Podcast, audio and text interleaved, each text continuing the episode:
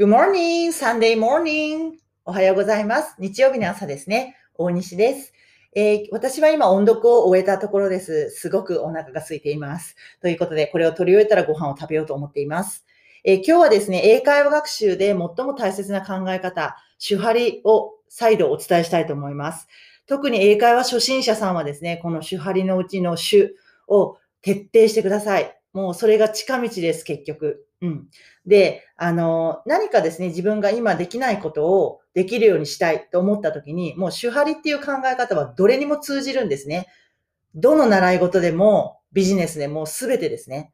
えー手張りっていうのはもともと茶道の考え方で、日本では室町時代にできた考え方のようなんですが、主っていうのは守るってことですね。派っていうのは破る。理っていうのは離れるってことですね。なので、まず主、お手本を真似て、徹底的に真似て、もうパクるってことですね、要はね。簡単に言うと。徹底的なお手本を真似るってことです。それを守るってことですね。そしてその先に歯、破るっていうのが来ます。要は、今真似真似ていたお手本を卒業する時期ですね。はい。そこを破って、新しい先生についたり、新しい教材に行くっていうことですね。これが歯です。そして理。理っていうのはもうまさにその型を離れて自分の個性を出していくっていうことですね。で、えっ、と、大人になってですね、何かを学習しようとしたとき、何かを習得しようとしたときに、実は一番難しいのはどこだと思いますか？シューハーリーのうち、どれが一番難しいと思いますか？これは主なんですね。多くの大人の方が遠回りをしてしまう原因は主ができないからです。守れないんです。要は、大人になればなるほど自分の解釈を入れてしまうんですね。例えば主、英会話学習法だったら、正直ね、どんな学習法もいいんですよ。うん。で、それぞれの先生が自分がやってよかったことをね、提唱しているわけなんでいいんですよ。どの教材もいいんです。ですけども、何かね、やっぱりできるようになろうと思ったら、その信じた先生とか、信じた教室、信じた教材を大量にやらないと、道が次の道が見えないんですよね。大量行動がいるんですよ。だから、主の段階っていうのは、もうこれでやろうって決めたら、徹底的にパクる。徹底的にモノマネする。言われたことはちゃんとやるっていうのがすごい大事です。はい。そこで、実はこれね、うん、やりますよ、普通にって思うかもしれないんだけど、そんなにみんなできないんですよ、実は。これ。結構律しておかないと、特に40歳超えた方、まあ、私も40超えてるので、わかるんですけど、40代超えてくるとですね、それなりに自分の人生の経験値が溜まってきてるじゃないですか。だから、あ、これはこういうもので大丈夫、みたいな。潜在的に自分で解釈しちゃうんですよ。こういう感じで大丈夫、みたいな。あとは自分はこういうタイプだから、みたいな。私はこういうふうにやっていくタイプだからとか、勝手に解釈するんですね。もうこれ、あの、みんなあります。うん。はっきり言って、まあ簡単に言うと素直じゃないんですね。うん。大人になればなるほど素直じゃないんです。子供がなぜ成長が早いと思いますか？子供ってバイアスがないんですよ。子供って言われた通りにすくすくとやるんで、成長が早いんですよね。うん。もうあの、要は前に自分の経験値がないから、もう自分が体験したことをそのまま吸収していくわけですよね。だからものすごく早いんですよ。そして、なんでできないんだろうとか、なんでなんだろうみたいな、こう、そういう振り返り、変な振り返りがないんですよ、子供って。間違いを恐れずに、ね、出会ったものを全て吸収していきますよね。そしてぐんぐん前に進んでいくから子供って早いんですよね。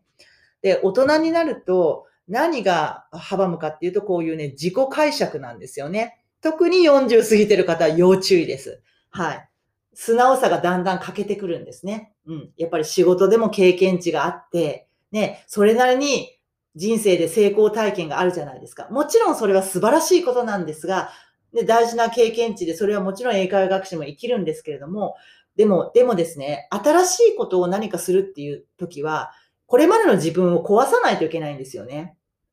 だって、新しい分野ではあなたは子供なので、はい、なんですよ。だからす常にこう、進化し続ける人って、そう、あの、破壊を繰り返している人だと思うんですよね。進化し続ける人って、これまでの自分をいい意味で壊していってる人。そしてまた、新しいことを受け入れる人ですよね。そういう人ってずっと成長ができるんですけど、要は成長が止まった人って、いやもう、俺は、私は経験重ねてるから、もうそれ知ってるからっていう人ってもう伸びないですよね。うん。まあ同じなんですけど、結局ですね、何か自分にとって新しい分野、今自分ができないことをできるようにしようとしているんだったら、その分野ではあなたは3歳児なので、自分が信じた先生、信じた教室、信じた教材、これって決めたら、言われたことはちゃんとやりましょう。守るんです。その先生をパクるんです。その先生が言ってることは、やるんです、とにかく。ここに自分の解釈を入れないってことですね。それがすごい大事ですね。うん、で、もし、そのね、えっ、ー、と、教材とか先生とか教室が信じられないんだったら変えた方がいいです。潔く。うん、だって無駄ですもん、時間が。うん。それはあなたには合わないってことなので、もう潔くやめて別を探した方がいいですね。だけど、これでやるって決めたんだったら大量行動が絶対に必要なんですよ。どんな分野でも。だから、大量行動をやるために、その先生が言ってること、その教材が言ってることは、しっかりやるってことです。目移りせずに。はい。そこで、主、守、型を守るんですね。そこで大量行動すると、その型を卒業する時間が来るんですよ。だけど、そこで大量行動しなかったら、卒業する時期が来ないので、ずっと次の歯に行けないですね。で、歯に行けないってことは理も来ない。つまり自分のオリジナルは来ないんです。ね。なので、あの、全部いるんですよ。どの過程も大事なんですけど、まずは徹底的に守る。ね。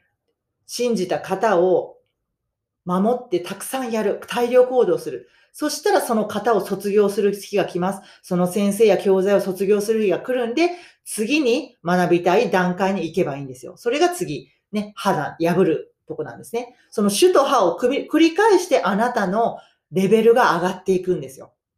そしてだんだん自分のオリジナルができてくるんですね。それが理、離れるっていうことになるわけです。だから、大人になっても自分が新しい分野では、いきなり理、理、理っていうね、オリジナルはできないんです。徹底的に主です。まずは。ということですね。ここを守れる人が結局は上達が早いんですね。ということになります。Okay, so thank you for listening. See you next time. Bye.